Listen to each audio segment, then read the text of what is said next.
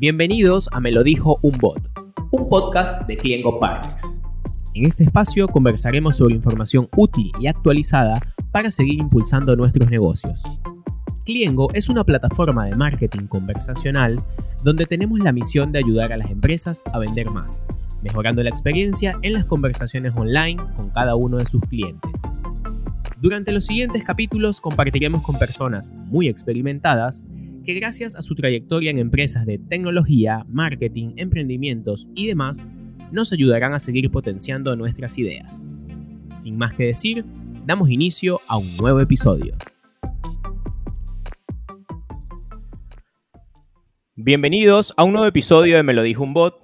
Por acá los saluda Luis Danelo y hoy continuamos con la segunda parte de la trilogía de episodios que estamos grabando con Marcos Pueyrredón. Marcos es una persona con una trayectoria impresionante en el comercio electrónico y si llegaron hasta este episodio sin haber escuchado el primero que hicimos, eh, nada, les recomiendo que escuchen este, pero que luego se pasen por allá para que conozcan su historia y todo lo que charlamos sobre el futuro del retail y también sobre el metaverso. Ahora sí, ¿cómo estás, Marcos? Muy bien, Luis, la verdad. Eh, fue entretenido el primer episodio. Vamos a ver si logramos mantener el mismo nivel, ¿no? Alto contenido. Estoy seguro que sí, le tengo fe. Bueno, yo, si te parece bien, yo creo que deberíamos entrar en contenido de una vez. Tengo un montón de preguntas listas como para hacerte. Dispare nomás. Bien. A ver, em, en esta parte quiero conversar contigo sobre varios temas. Me gustaría que charlemos un poco de hábitos de consumo, aspectos a tener en cuenta en la era de la hiperaceleración, que si nos están escuchando y no tienen ni idea de qué estamos hablando, tienen que escuchar el primer capítulo que armamos. Em, y algo que quizás no se habla tanto, pero obviamente está presente, eh, que es la influencia del mercado asiático. Vamos a ver si llegamos con todo, pero ¿te parece que empecemos? Dale, perfecto. Bueno, mira, la primera pregunta para mí sería, eh, ¿cuáles son los hábitos de consumo? Esto creo que va muy ligado a lo último que charlamos quizás. Pero ¿cuáles son estos nuevos hábitos de consumo que has visto o que consideras que hay en los últimos tiempos? ¿Qué crees que hacen los consumidores? Sí, primero tenemos que tener en cuenta que este ACDC al cuadrado, este antes, durante y después del COVID-19, lo que trajo fue una nueva era. Una nueva era donde cambiamos totalmente a nivel de consumidor en todas las dimensiones, no solamente lo que es eh, consumo, sino en trabajo, educación, eh, entretenimiento, eh, relacionamiento con las personas, cambiamos nuestros hábitos. Y esos hábitos fueron impactados por, por todo lo que nos trajo la pandemia. Que primero fue largos momentos de cuarentenas o de lockdowns o de quedarnos en casa que nos provocó el buscar alternativas para hacer lo mismo que veníamos haciendo de otra manera.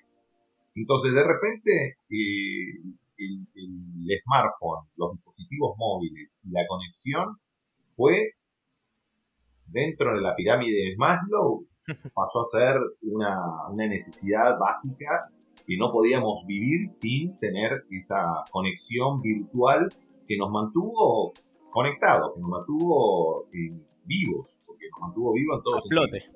Sí, a flote y además nos permitió mantener la continuidad. De la misma manera que hoy los canales digitales eh, durante el lockdown le permitieron mantener la continuidad de negocio a la oferta a esos emprendedores, a empresas, retail, marca, que pudo seguir vendiendo, que pudo seguir manteniendo su negocio porque tenía los canales digitales y acelerar su recuperación económica, lo mismo nos pasó a nosotros y nos permitió mantenernos y mantener algún tipo de normalidad a partir de esos eh, canales digitales. Y eso, como fue durante tanto tiempo y sigue siendo durante tanto tiempo, es algo que nos cambia los hábitos, totalmente.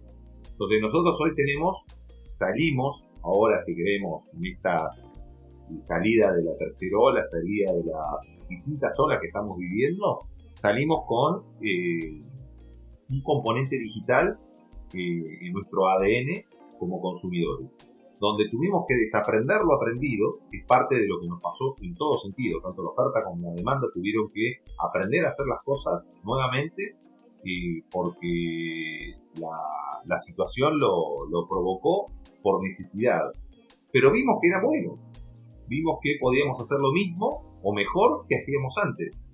Y, ya nos quedó asimilado esos hábitos.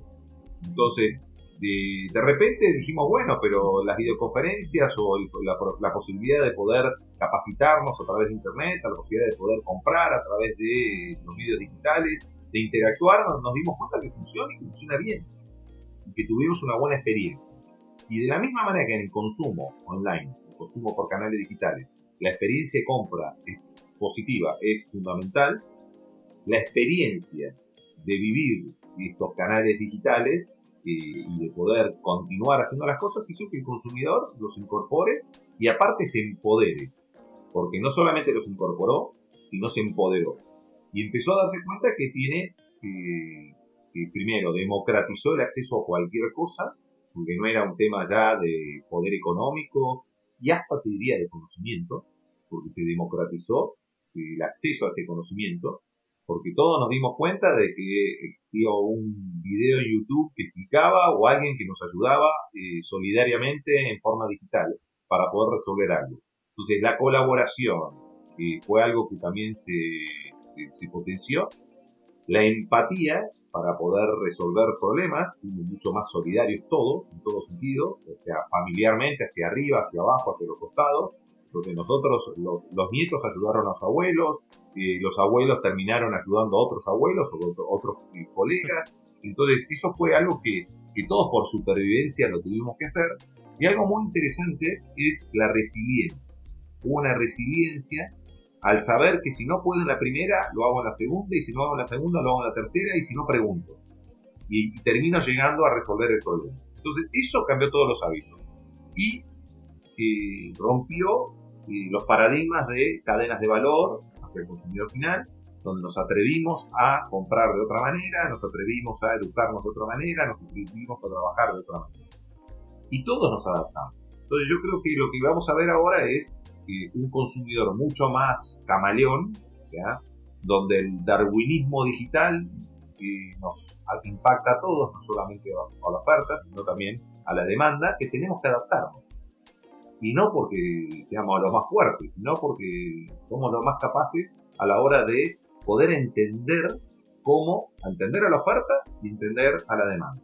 Ese es el concepto básico del darwinismo digital, cómo las marcas entienden al consumidor y se adaptan a ese Ese es el nuevo Darwin, o sea, el nuevo concepto de Darwin de que no va a ser el que, sobreviva el más fuerte, en este caso, sino el que se adapte mejor al consumidor final y a este nuevo consumidor.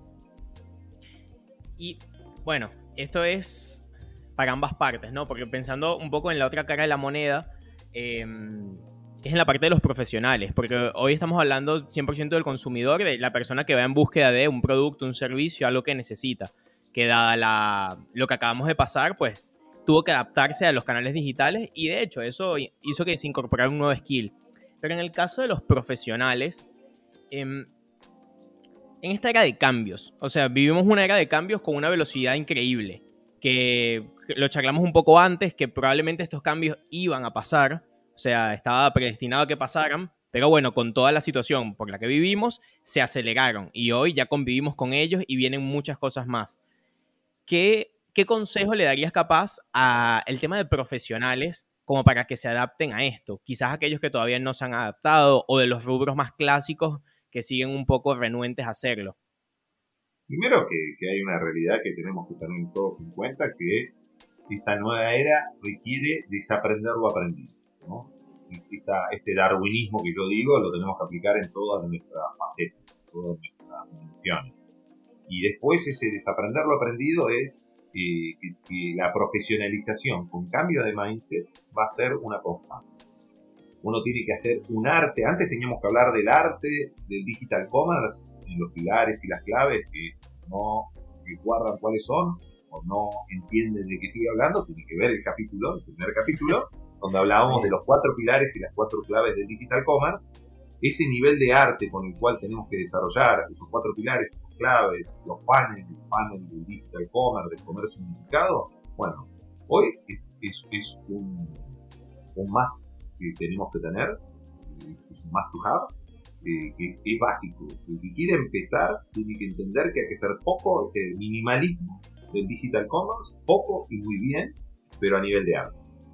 Y después, el, cambiar el mindset, ¿por qué? Porque van a haber cambios en las cadenas de valor, cambios en la propuesta, eh, a nivel de lo que esta personalización, esta nueva era Data First, lo que nos hace es que nosotros tengamos eh, como un yin yang, ¿no? O sea, dos, el, el, cerebro nuestro en dos partes, en dos hemisferios.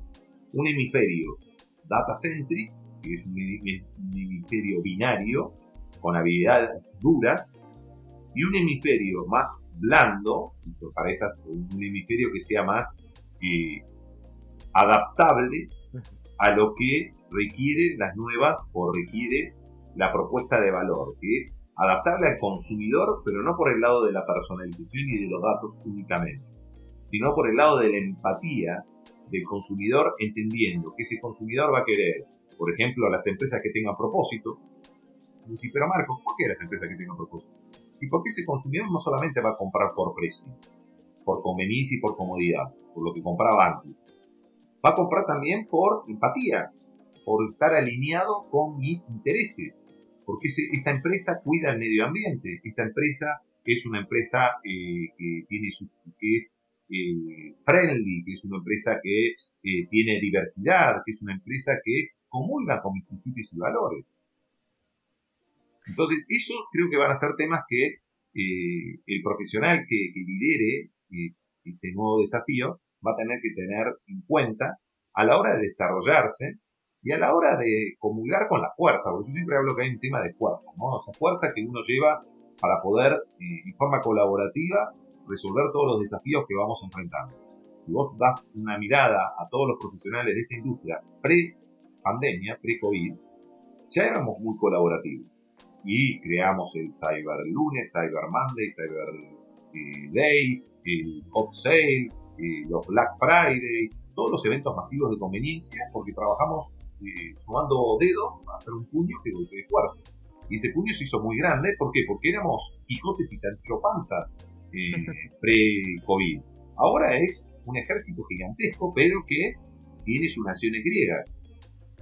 O sea, que cada uno cuida sus intereses, pero entiende que tiene que trabajar en forma colaborativa, que después compite, que tiene, que, tiene que trabajar en forma colaborativa y que tienen que resolver temas muy complejos en forma sencilla. Eso es otro tema que el, eh, el nuevo profesional o el profesional adaptado, reconvertido, tiene que entender que hay que ser eh, minimalista a nivel de dominar eh, las claves y los pilares y hacer poco y muy bien.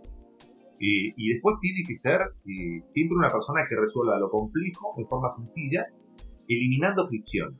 Lo que quiere el consumidor y lo que quieren los nuevos modelos de negocio son modelos sencillos que después uno dice que ahí está la inteligencia, está el desafío. O sea, uno ve un, Uber, ve un Airbnb, ve un, todos los modelos de negocio, un Rappi, un pedido ya, ve todas las apps de última milla, ve todo lo que uno está utilizando como, ve todo el tema del metaverso. Y uno va a tener que resolver eso de forma sencilla, porque si se hace complejo la gente no lo va a incorporar, porque el consumidor ya sabe que lo digital es más sencillo que lo analógico es más rápido, más eficiente. El tema de rapidez y eficiencia es algo dentro de esa ecuación que hablábamos de conveniencia, comodidad y precio. Incluimos también al propósito la rapidez. Y no es rapidez solamente en usabilidad, sino es eficiencia en eliminar fricciones. Porque generalmente cuando uno habla de, tiempos, normalmente los tiempos eh, se dan porque hay muchas fricciones hay muchos procesos que se pueden decir que, tienen que existir, pero que no tienen que impactar por ahí en el usuario. Y eso es lo que nosotros tenemos que resolver. ¿Por qué? Porque detrás de, por ejemplo, de un pedido que me llega en 30 minutos, o me llega en menos tiempo, hay un montón de procesos para que eso suceda. Pero el consumidor no nos ve. Exacto.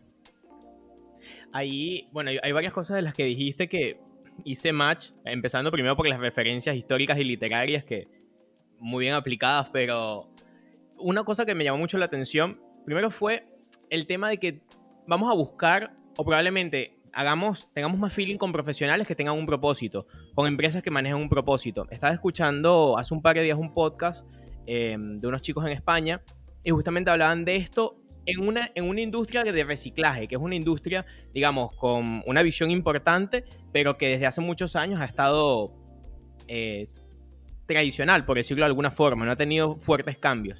Y justamente hablaban de la incorporación de los NFT en esta parte y de cómo buscarle ese valor agregado a la industria y por qué el consumidor preferiría ciertas empresas o no. Y va un poco de la mano de esto, de, bueno, yo necesito identificarme también con aquella empresa a la que le dejo mi dinero o con la que compro. Más allá de que me ofrezca un buen producto o un buen precio, ya hoy el profesional tiene un reto más que es agregar valor desde otras instancias. Y cuando lo dijiste me acordé y me parece fundamental. Empatía, si te pones a pensar, es empatía con tu consumidor. No es solamente el tema de satisfacer la necesidad de un producto o un servicio. Claro. Generar esa empatía, generar ese, esa, esa, eh, ese interés común. No es, no es solamente el vender y el generar lucro, ¿ah? sino es hay, hay un impacto, cómo nosotros podemos convivir en este ecosistema, en este mundo que estamos eh, y hacerlo sustentable en el tiempo. Entonces yo creo que eh, tenemos que todos trabajar en ese sentido, es un tema más allá de responsabilidad social necesaria, es un tema de eh, entender a nuestros consumidores, que hoy los podemos entender, porque antes no teníamos la capacidad de poder saber qué es lo que quiere Luis, qué es lo que quiere Marco. Hoy tengo la capacidad. Y tengo la capacidad de también comunicarlo. Yo tengo también la capacidad de comunicarle a, mis consumidores cuáles son los principios y valores y utilizarlo como un diferencial. Ahí, con este tema de diferencial también, em, bueno, enlazándolo un poco con el último punto que me gustaría tocar, nosotros muchas veces queremos como ese viaje en el tiempo para decir, bueno, si voy al futuro y veo qué está pasando, por ahí lo puedo hacer mejor ahora. Y justamente pasa que en el otro hemisferio tenemos información sobre cosas que ya están pasando. Una entrevista que tú hiciste donde charlabas un poco de la influencia del mercado asiático en tema de e-commerce. Me gustaría que nos cuentes un poco sobre eso. O sea, ¿cómo crees que ver hacia allá nos influye de forma positiva estando acá en Latinoamérica? Primero que en esta era post-COVID ya no pensamos más en Occidente, pensamos en Oriente si uno quiere ver quién es y cómo son los ecosistemas de un retail o de una marca moderna si uno quiere ver cómo es la futura cadena de valor y cómo interactúa la oferta con la demanda en esta era post-COVID, tenés que pensar en Oriente. Ya Occidente perdió ese liderazgo en lo que es mostrarnos el futuro. El futuro está en de, Occidente principalmente, de Oriente principalmente China, ¿no? O sea, China, tenés Indonesia, tenés eh, Japón también perdió mucho de, tenés Corea, o sea, empezás a ver eh, esos modelos principalmente porque eh, tienen volumen y porque lo, el ecosistema, desarrollar un ecosistema, ya sea por casualidad o por causalidad, mucho más potente que el de Occidente. Entonces, en ese sentido, vemos que si uno quiere traer buenas prácticas, ver cómo en mercados complejos, porque lo bueno que tiene Asia es que es tan complejo como Latinoamérica. En otro sentido, ¿no? O sea, yo siempre hablo que en Latinoamérica tenés que tropicalizar lo que ves en Occidente. En, Asia tenés que monzonizar, ¿no? O sea, directamente, si en, si en Latinoamérica es 80-20 y el 20% es lo que tenés que localizar a tu mercado, porque el 80% lo podés replicar, lo que funciona en Brasil, el 80% puede funcionar en otro mercado de Latinoamérica, bueno, en el caso de, Asia es al revés. El 20% de lo que tenés en Occidente podría llegar a funcionar y el 80% lo tenés que ajustar. ¿Ah? Entonces, esa diferencia, diferencia por, por, todo el ecosistema que se creó, es creo que algo que nosotros tenemos que aprovechar. ¿Por qué? Porque cuando analizás las variables macroeconómicas olvídate de los, de los grandes números, ¿no? Porque comparar China con cualquier país de Latinoamérica es imposible comparar en números. Pero en variables macroeconómicas, penetración de mobile, hace 20 años atrás, estábamos en situaciones muy parecidas en Latinoamérica con, China. No nos olvidemos que China despegó como despegó a nivel de tecnología, a nivel de digital, con una pandemia, que fue la pandemia del SARS. una pandemia que no llegó a, pandemia del 2008-2007, que no llegó a Latinoamérica, eh, pero que sí impactó y aceleró y hizo que se crearan grupos como el Alibaba. Y se aceleró muchísimo. Esa aceleración que ellos tuvieron en esa época, y nosotros no la vivimos, es lo que le permitió estar un par de escalones, cuantos escalones más arriba que nosotros. Veamos la evolución de, si, volvemos a los eventos masivos de conveniencia, de lo que es el single day. Estamos hablando que en un solo día, el evento masivo de conveniencia, tenés 87 mil millones de dólares. ¿Ah?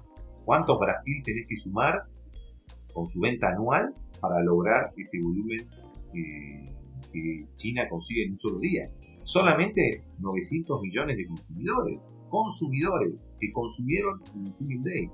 Más que toda la población de, América Latina, lo tenés en un solo día que consumió, no que navegó, que consumió. Entonces, esos números, eh, teniendo en cuenta que hoy China es el segundo país con mayor población del mundo, por eso uno está hablando de Asia, India también va por este camino, India es un país con mayor población, pero después tenés Indonesia con modelos como Shopee, desembarcando muy fuertemente en Latinoamérica, y teniendo en cuenta que no es tan fácil para ellos también salir de, Asia, pero que nosotros tenemos mucho para aprender. Y ahí creo que ellos también tienen algunas cosas que pueden incorporar de nuestros mercados. Genial. Bueno, Marcos, con esta cátedra resumida pero muy muy completa, me parece que podemos cerrar este episodio y nada, y le lo que vamos a hablar en el próximo, ¿no? En el próximo episodio tenemos dos temas clave para cerrar esta trilogía. Algo que incluso ya fuimos charlando un poco. Quiero que hablemos de Data First y Revolución 5G, que me parece que es clave por lo menos para cerrar esta etapa de Hablemos de las revoluciones, ¿no? Porque eh, ya con 5G eh, y todo lo que viene del metaverso, van a haber varias revoluciones que van a estar alineadas y van a profundizar este, esta aceleración que estamos teniendo. Tengamos en cuenta que si tuvimos esta hiperaceleración con la pandemia, lo próximo que viene, que es lo que vamos a hablar en el próximo capítulo, eh, realmente van a ser otras tsunamis, creo que mucho más grandes que la aceleración que nos trajo, esta hiperaceleración que trajo la pandemia. Bueno, ya saben entonces, la cita es por el mismo canal. Gracias Marcos por habernos acompañado, gracias a ustedes por escucharnos si no escucharon el primer episodio que hicimos, el primer capítulo, vayan ahora. Y bueno, nos veremos en el próximo episodio. Siempre un placer, Luis. Nos vemos en la próxima. Igualmente.